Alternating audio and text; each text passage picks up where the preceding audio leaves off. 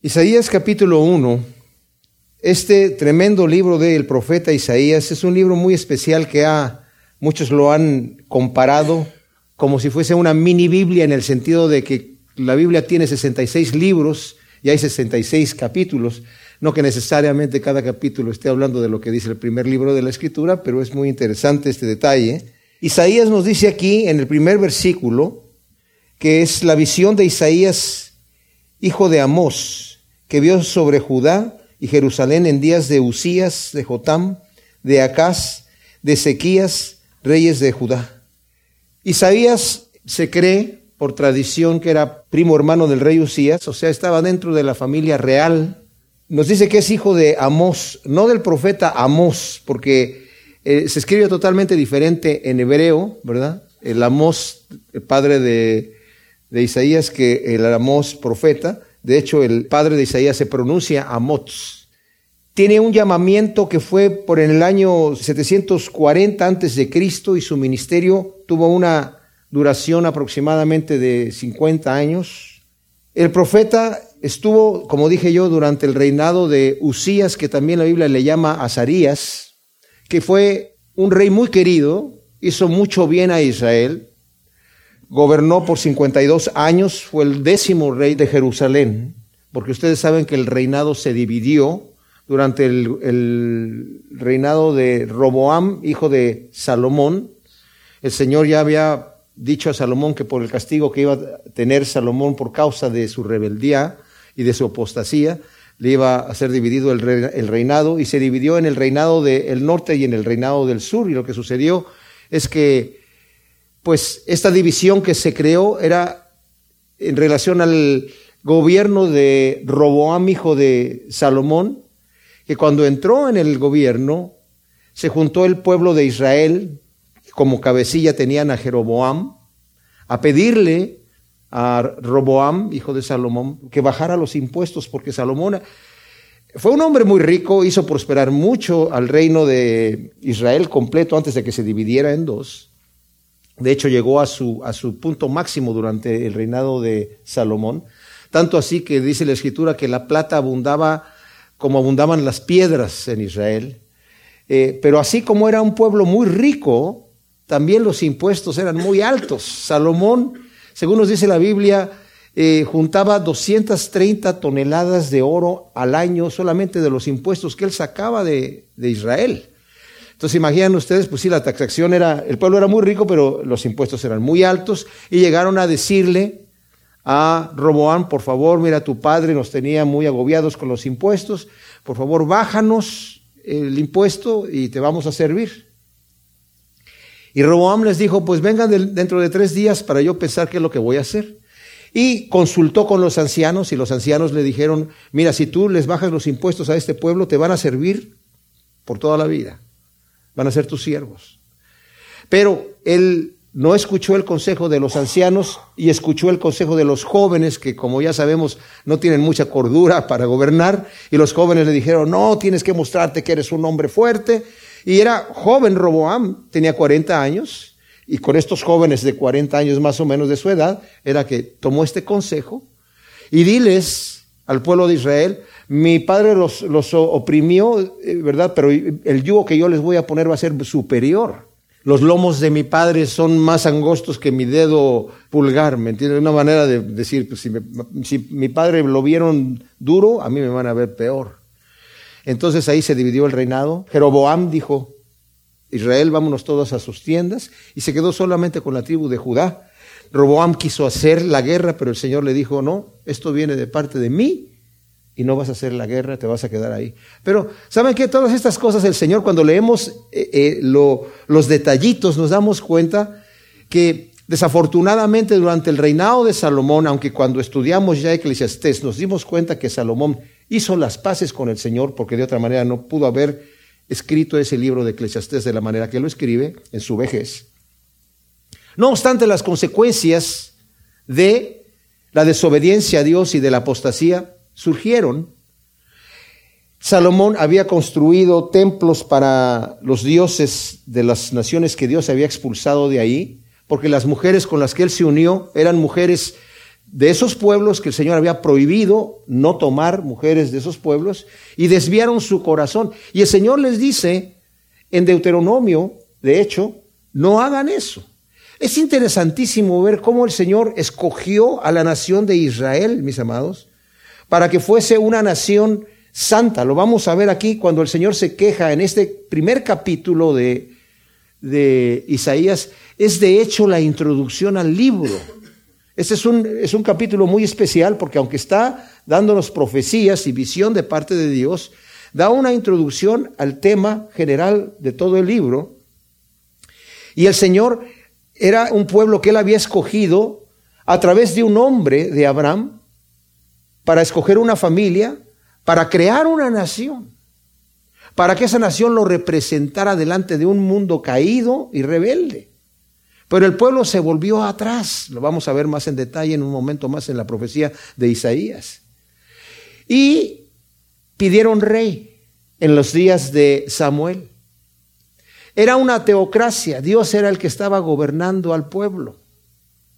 Pero el pueblo dijo, queremos un rey como las demás naciones, queremos un rey que salga a pelear nuestras batallas, queremos tener ese estatus, aunque el Señor les daba la victoria en todas las batallas y era conocido, imagínense ustedes, a través de esta nación el nombre de Dios en el mundo.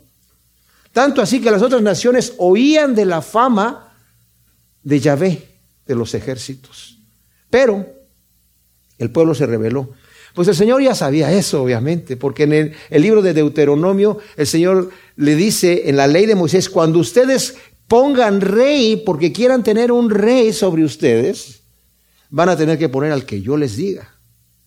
Y como cosa especial el Señor primero les da a Saúl, que era el hombre más alto de todo el pueblo, ¿verdad? Era el más guapo, y todo esto dijeron, este sí tiene pinta de rey, ¿verdad? Queremos a este hombre porque con este rey salimos a las batallas, estamos como que no tenemos rey.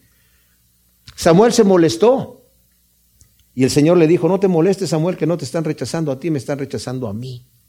Pero después que el Señor les dio un rey como ellos lo querían, este rey se corrompe.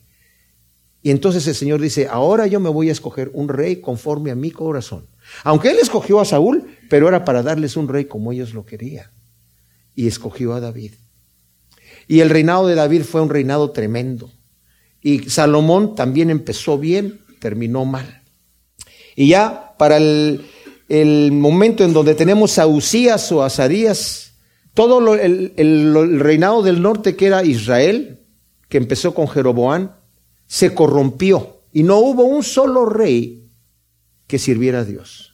Porque la religión que inventó de su propio corazón Jeroboam era una religión perversa con adoraciones de los pueblos de aquel entonces, inventó fechas, eh, fiestas eh, anuales de su propio corazón y la gente se corrompió. Y el reinado del norte de Israel, todos los reyes hicieron lo malo ante los ojos de Dios hasta el final, cuando el Señor al final trajo a los asirios y se los llevaron. Los profetas anunciaron el juicio de Dios y no les importó, ¿verdad? Isaías estaba en el reinado del sur, en Judá, y él estaba profetizando también de, acerca del juicio que iba a venir de Dios por causa de la rebelión de Judá. Aunque no se rebelaron todos los reyes en contra de Dios, una gran mayoría hicieron lo malo delante de Dios hasta que llegó el momento donde dijo el Señor, aquí se acabó el tema. De hecho, tenemos primero, dice que reinó durante el reinado de Usías. Y este rey que era pariente, como dije, de Isaías, Isaías en su visión en el capítulo 6 está temeroso porque dice, en la muerte del rey Usías todo el mundo estaba como que se nos murió este rey que era bueno e hizo prosperar muchísimo a la nación y la nación se engrandeció en los días de Usías. Pero el problema que tuvo Usías es que al final de su reinado, ya cuando eh, había tomado mucha confianza y era muy próspero, se envaneció y entró en el templo a querer ofrecer sacrificios como si fuera un sacerdote. Y los sacerdotes entraron con el sumo sacerdote a decirle, no te es permitido, rey, ofrecer tus sacrificios en el templo, solamente le es permitido a los hijos de Aarón que el Señor escogió. Y el rey se enojó contra los sacerdotes. Y en el momento que, eh, eh, por no arrepentirse y por encolerizarse contra esos sacerdotes, le brotó la lepra en la cara en ese momento. Y el sumo sacerdote se acercó para observarlo, nos dice la escritura, y lo sacó apresuradamente porque tenía lepra en la cara. Y él mismo se apresuró a, a salir porque se tuvo temor de Dios. Pero de ahí en adelante murió así, ya no pudo gobernar solo, su hijo empezó a tener un eh, reinado juntamente con su padre, porque ya Usías no podía salir a gobernar. Quedó reclutado en una casa. Y el gobierno de su hijo duró, ¿verdad? Desde el año 751 al año 740, 16 años, y gobernó con su padre los primeros 15 años. Su padre Usías muere y él queda solamente un año gobernando y muere. Todo esto durante el tiempo de las profecías de Isaías. Después viene Acaz, hijo de Jotam, y fue un rey extremadamente malvado que hizo apostatar a Israel. Usías anduvo en los caminos de Dios.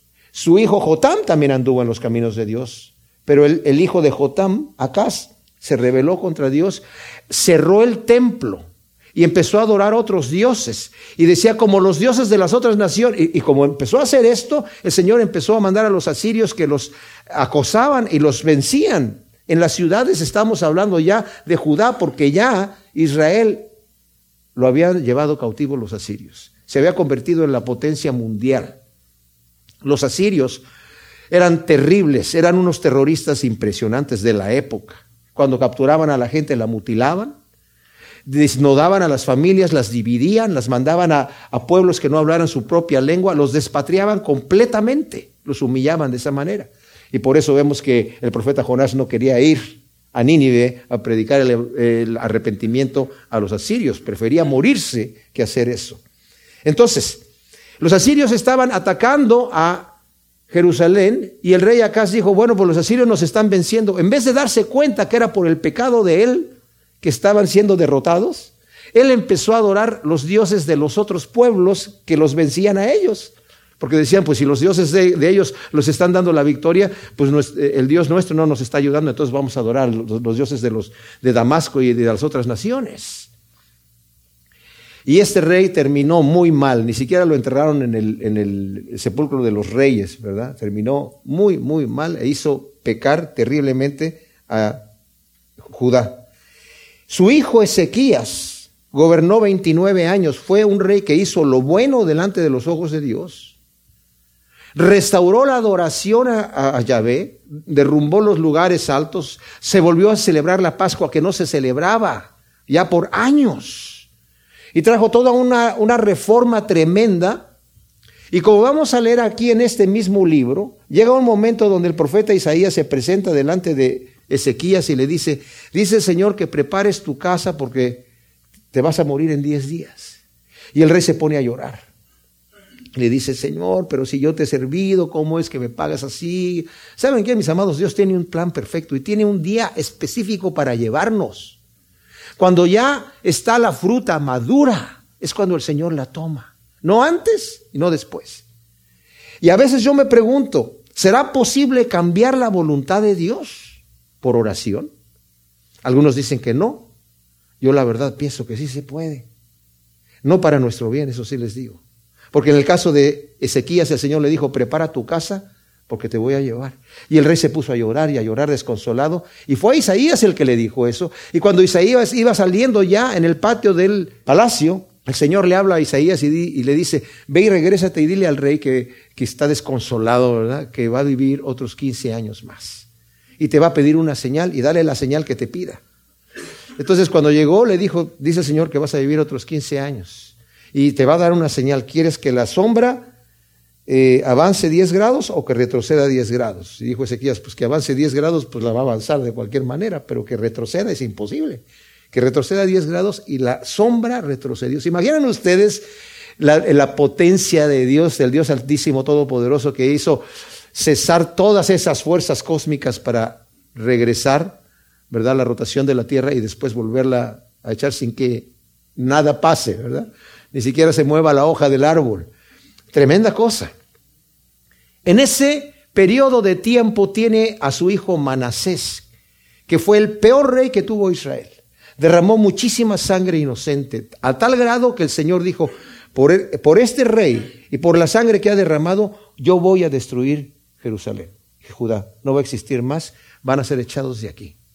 Hubo otros reyes que hicieron reformas después de Manasés, pero dice la escritura, Dios no se quiso arrepentir por el pecado de Manasés.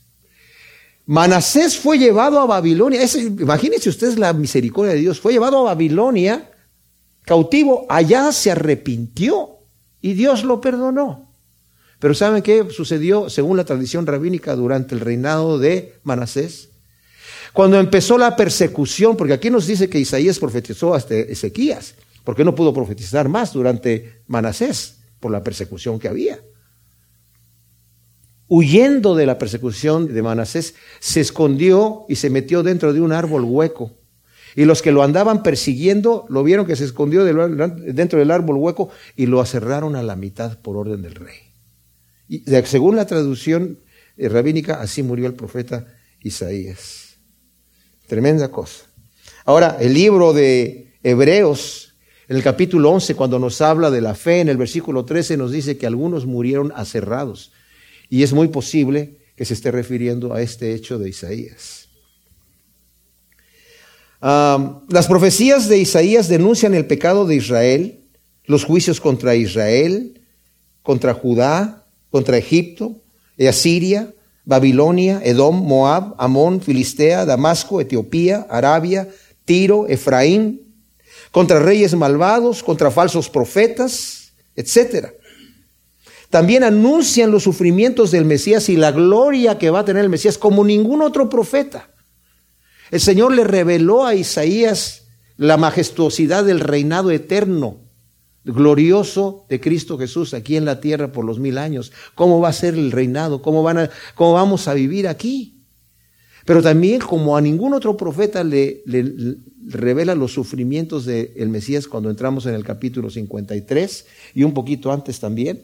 Y en otros puntos vemos nosotros la descripción tan impresionante. No hay otro profeta Aparte de David, que sabemos que es profeta, porque Pedro lo menciona como profeta en el libro de Hechos, que haya mencionado los sufrimientos del Mesías de la manera que los menciona Isaías.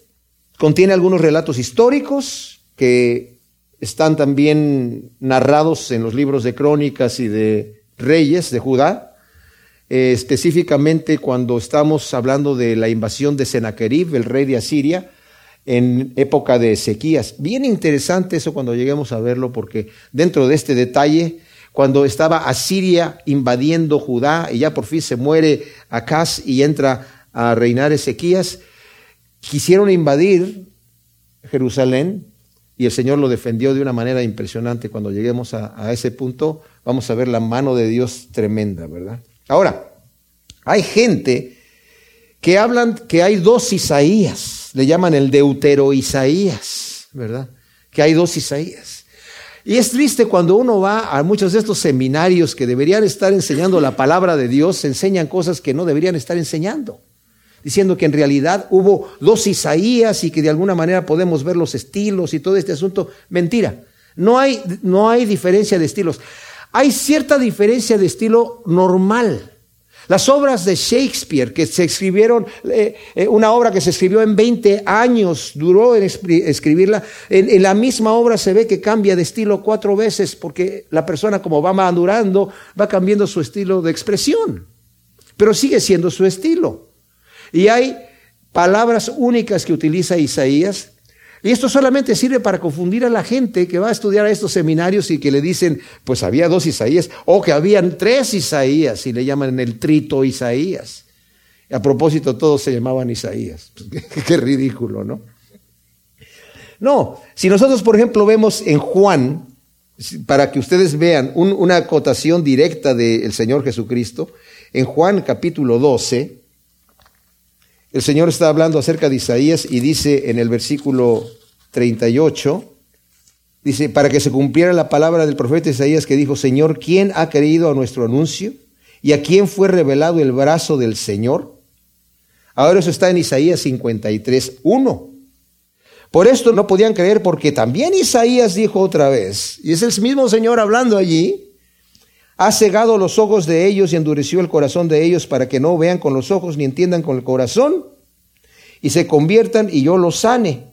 Y aquí estamos hablando de Isaías 6, 10, o sea, los dos Isaías los está mencionando el Señor como el mismo Isaías, así que pues es un solo Isaías, obviamente. Bueno, hay otras citas, ¿verdad? Marcos 6, 7, Lucas 4, 17, Juan 1, 23, etcétera, en donde vemos que siempre se, se refiere a un solo Isaías y no hay diferencia de, varios Isaías. O sea que no hay realmente una base eh, fuerte para que nosotros podamos pensar estas cosas así.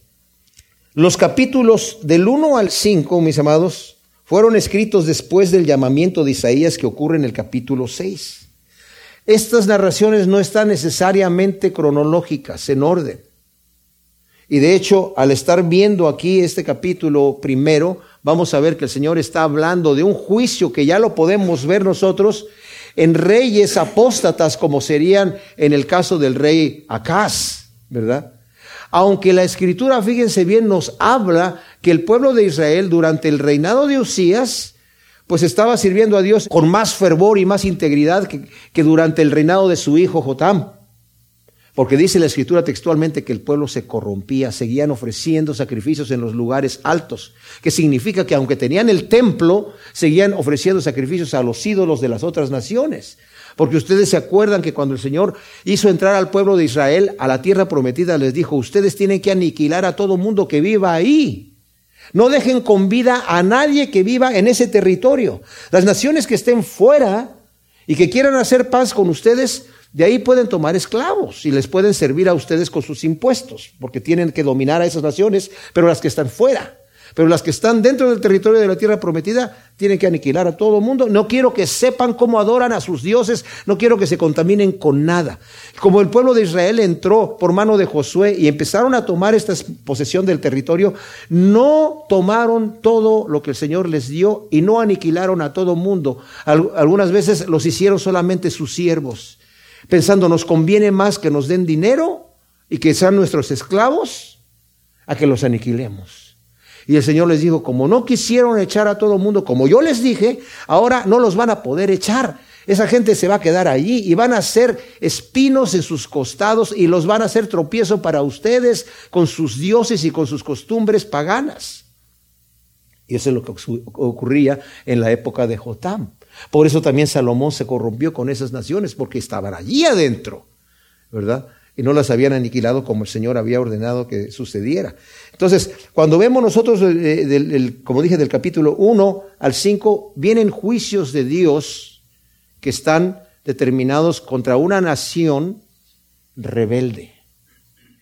En el primer versículo del capítulo primero de Isaías nos dice así, Visión de Isaías, hijo de Amós, que vio sobre Judá y Jerusalén en días de Usías, de Jotam, de Acaz, de Sequías, reyes de Judá. Oíd cielos y tu tierra escucha, que habla Yahvé. Crié hijos y los engrandecí, pero ellos se rebelaron contra mí. O sea, como dije, Dios escogió a Abraham para formar una nación gobernada por él, santa, que lo representara delante de un mundo pecador. José introdujo 70 personas de su familia a Egipto. 400 años más tarde salieron, dice la escritura literalmente, 600 mil hombres de a pie que cargaban espada, que eso nos da un promedio contando mujeres y niños y hombres más jóvenes, como de 2 a 3 millones de personas, probablemente, aproximadamente, que salieron de Egipto a la tierra prometida. El Señor de un hombre hizo un pueblo. De una familia hizo un pueblo que lo iba a representar delante del mundo pecador. Pero el Señor está condenando a Israel, se está quejando y pone a la tierra como testigo. Y dice, oye cielo y oye tu tierra, que habla Yahvé. Yo crié hijos y los engrandecí, pero ellos se rebelaron contra mí. El buey conoce a su dueño y el asno el pesebre de su señor, pero Israel no me conoce. Mi pueblo no tiene entendimiento. Oh gente pecadora, pueblo cargado de maldad, generación de perversos, hijos depravados, abandonaron a Yahvé, despreciaron al santo de Israel y se volvieron atrás. Isaías acusa a Israel, como dije, de ser más torpes que las bestias. Qué tremenda cosa. denuncia la rebelión de Israel al abandonar a Yahvé, el santo de Israel. Hace algunos años en Israel eh, sucedió que una persona cometió un crimen y llegó en su burro, cometió el crimen y se fue corriendo, salió a pie, dejó el burro amarrado ahí y salió corriendo. Un detective que llegó allí a investigar la situación conocía este versículo que estamos leyendo aquí, el buey conoce a su dueño y el asno el pesebre de su señor. Y lo único que hizo es soltar al burro y lo siguió. Y aprendieron al culpable, ¿verdad? Pero ¿saben qué es lo que está diciendo aquí el Señor al pueblo de Israel? Ustedes me han despreciado, se han vuelto contra el santo de Israel.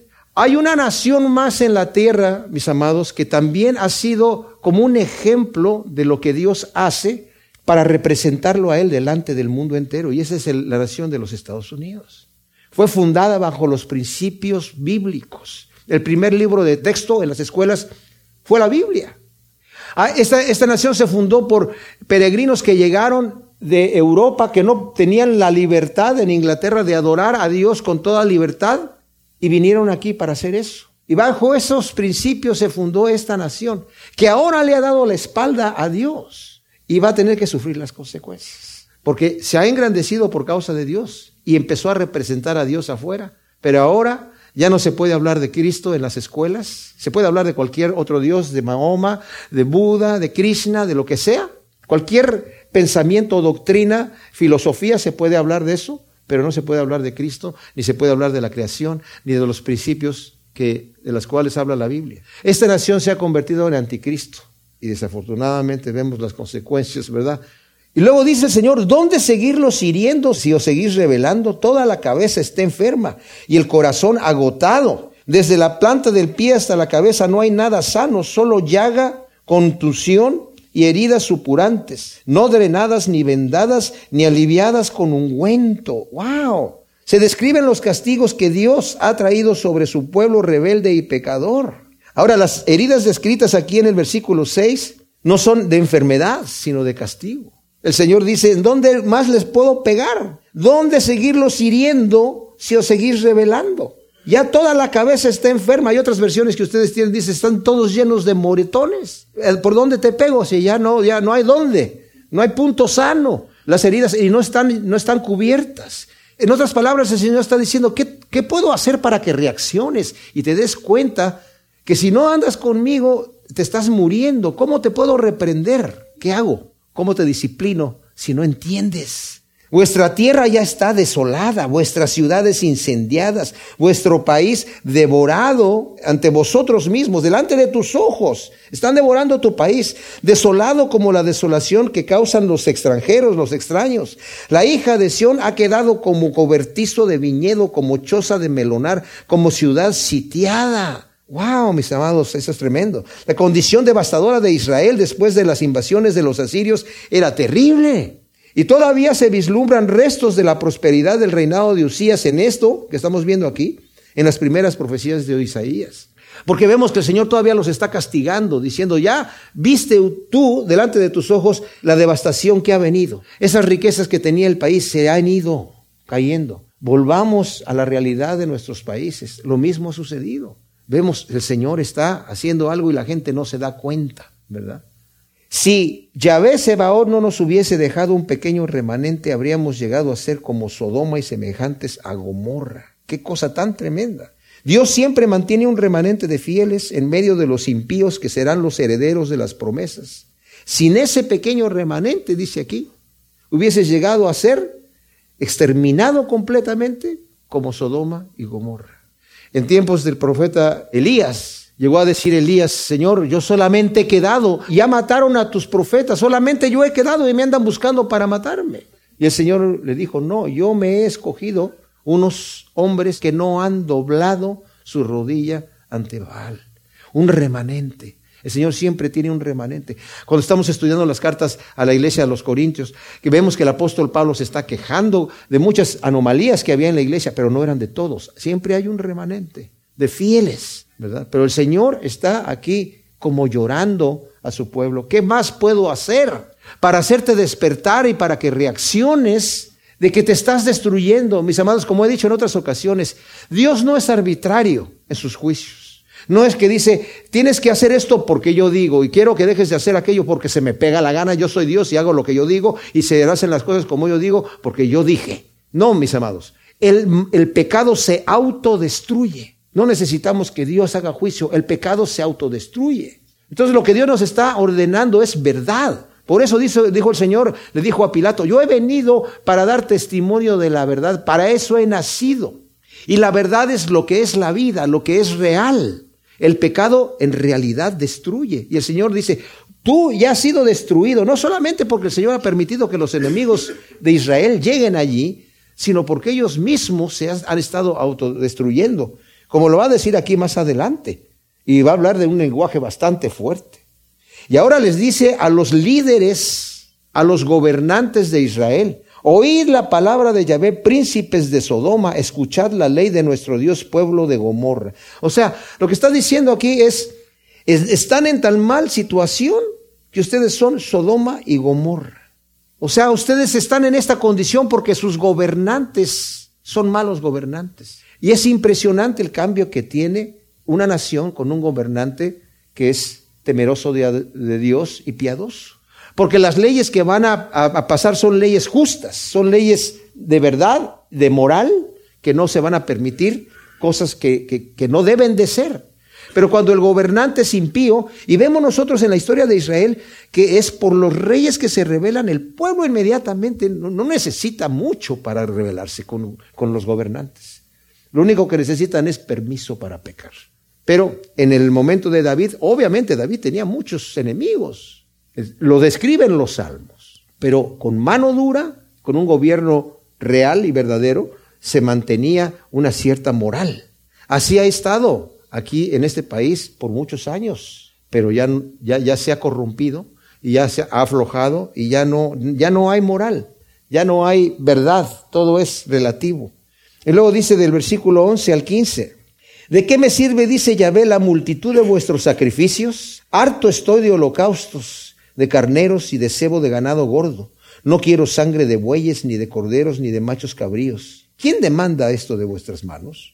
Cuando os presentáis ante mí pisoteando mis atrios, no sigáis trayendo ofrendas inútiles, el incienso me es abominación, también los novilunios, los sabaot y el convocar a asamblea. No tolero la iniquidad junto a la asamblea solemne. Mi alma aborrece vuestras solemnidades y novilunios. Se me han vuelto una carga que no soporto más. Cuando extendáis vuestras manos, esconderé de vosotros mi rostro, y aunque multipliquéis vuestras oraciones, no escucharé, porque vuestras manos están llenas de sangre.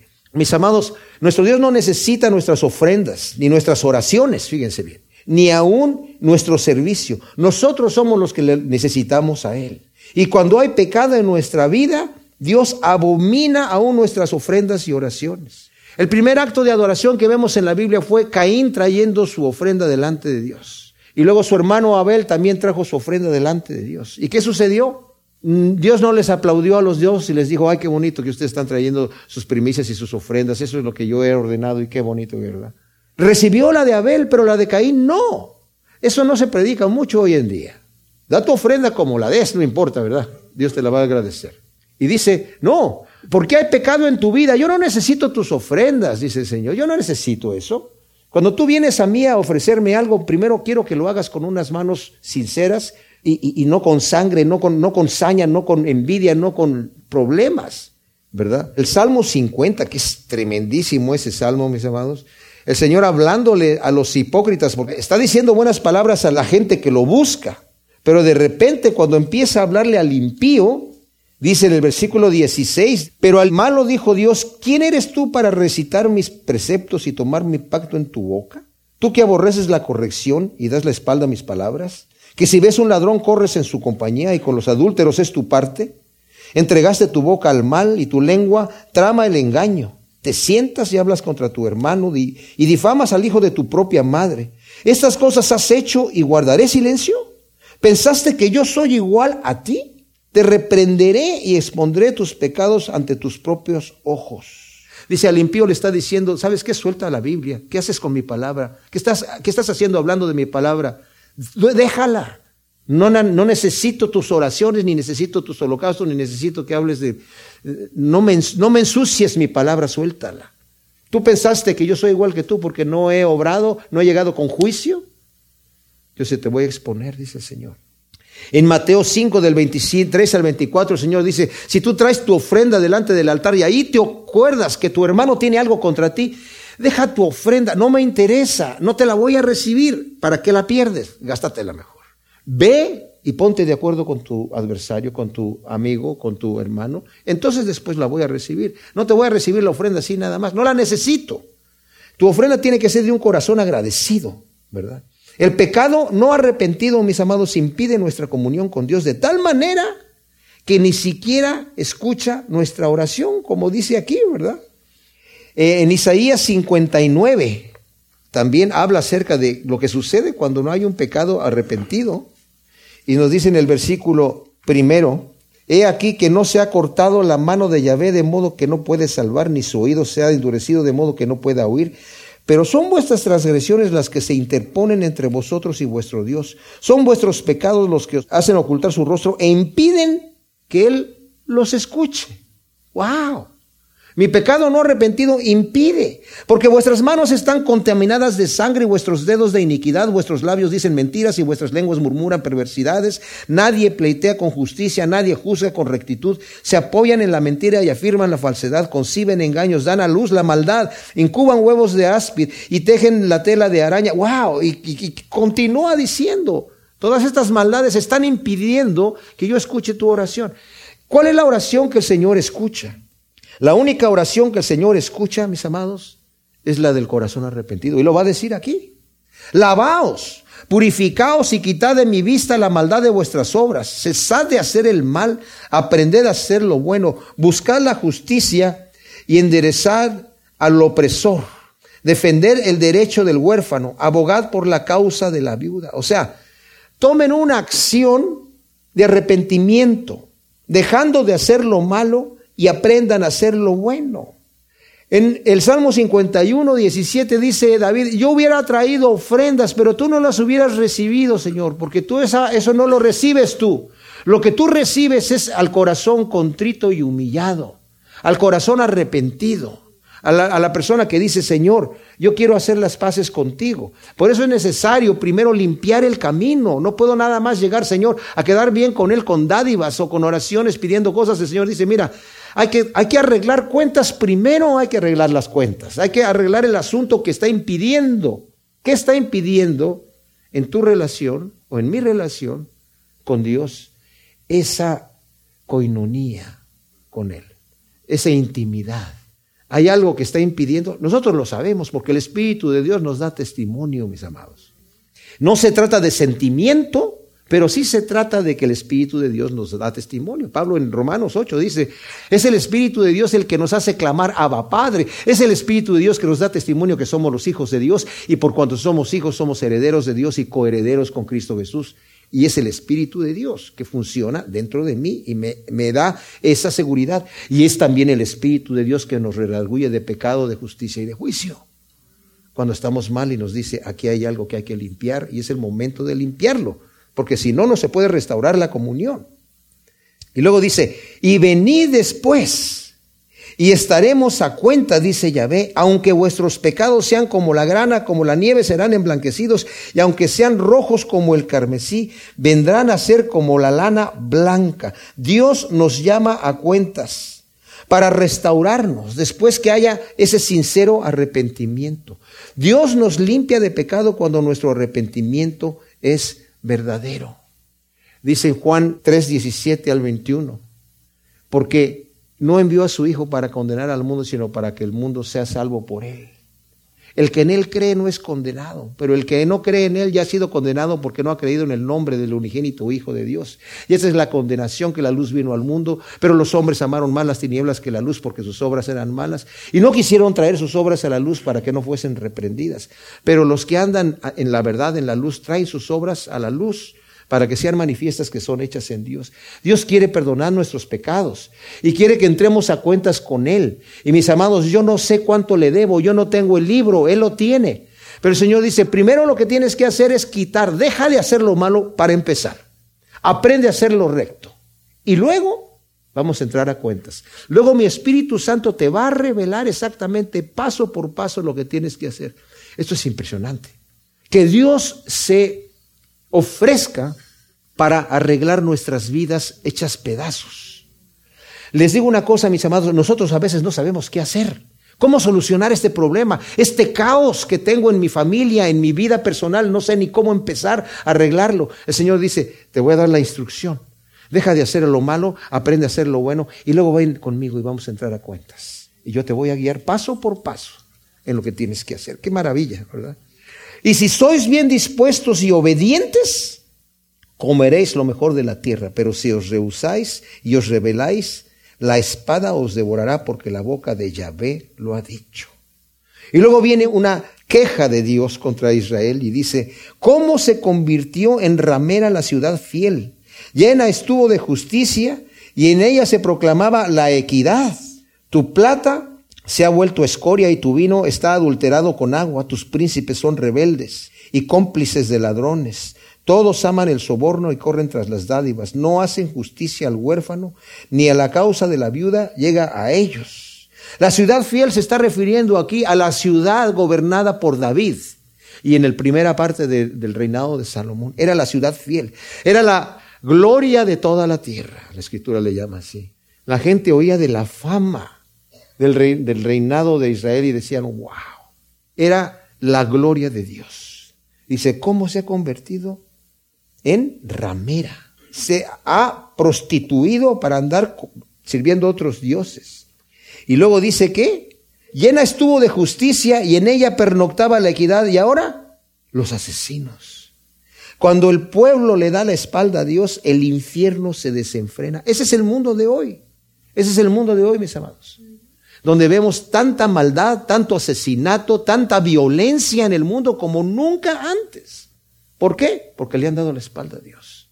Ya la gente ya no piensa correctamente. Sus mentes piensan al revés. Escuchaba este científico Walter Smith que dice, cuando le están enseñando a la gente todas estas cosas de evolución y ateísmo dentro de las universidades, les echan a perder su mecanismo de pensamiento. Ya no piensan lógicamente, piensan mal, porque ya no es lógico lo que se está diciendo.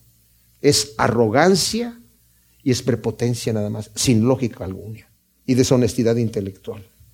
Por tanto, dice el soberano Yahvé, Sebaot, el fuerte de Israel, ah, yo me desquitaré de mis adversarios y me vengaré de mis enemigos. Volveré mi mano contra ti y purificaré totalmente tus escorias, quitaré toda la impureza.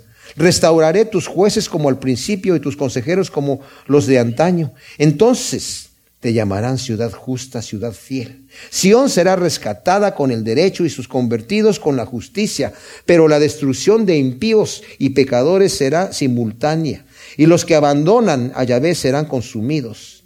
Y entonces se avergonzarán de las encinas que amasteis, y os sonrojaréis de los huertos que escogisteis, porque seréis como encina de hoja seca, como huerto al que le faltan aguas. El fuerte será la estopa y su obra la chispa, y ambos arderán juntos y no habrá quien los apague. O sea, el Señor está anunciando un justo juicio.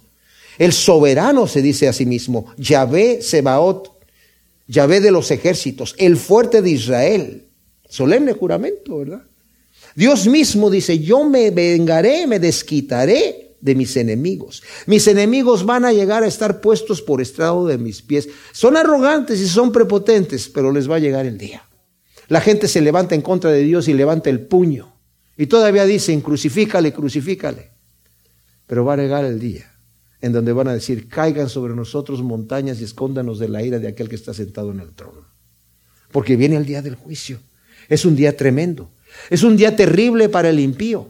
Para nosotros es el día de salvación. Es el día de gozo donde vamos a ver la gloria de Dios, vamos a estar cara a cara con el Señor y vamos a vivir eternamente con Él. Esa es nuestra esperanza que como dice Juan, el capítulo 3, versículo 2 eh, y 3, el que tiene esa esperanza de verlo a Él se purifica a sí mismo así como Él es puro. Esa es la acción que produce en nosotros estar esperando ese, ese día. El impío se esconde, no quiere pensar en eso, pero le va a venir. Dios es un Dios de amor y de misericordia pero que castiga la iniquidad y el pecado. En Éxodo el Señor le dice, a, cuando está proclamando su nombre delante de Moisés, le dice, yo soy, yo soy, fuerte, misericordioso y piadoso, que perdona la maldad, la iniquidad y el pecado. Literalmente, que carga con la maldad, la iniquidad y el pecado, pero que de ninguna manera va a tener por inocente al malvado. Y en Hebreos 10, 28 al 31, vamos a terminar con ese texto.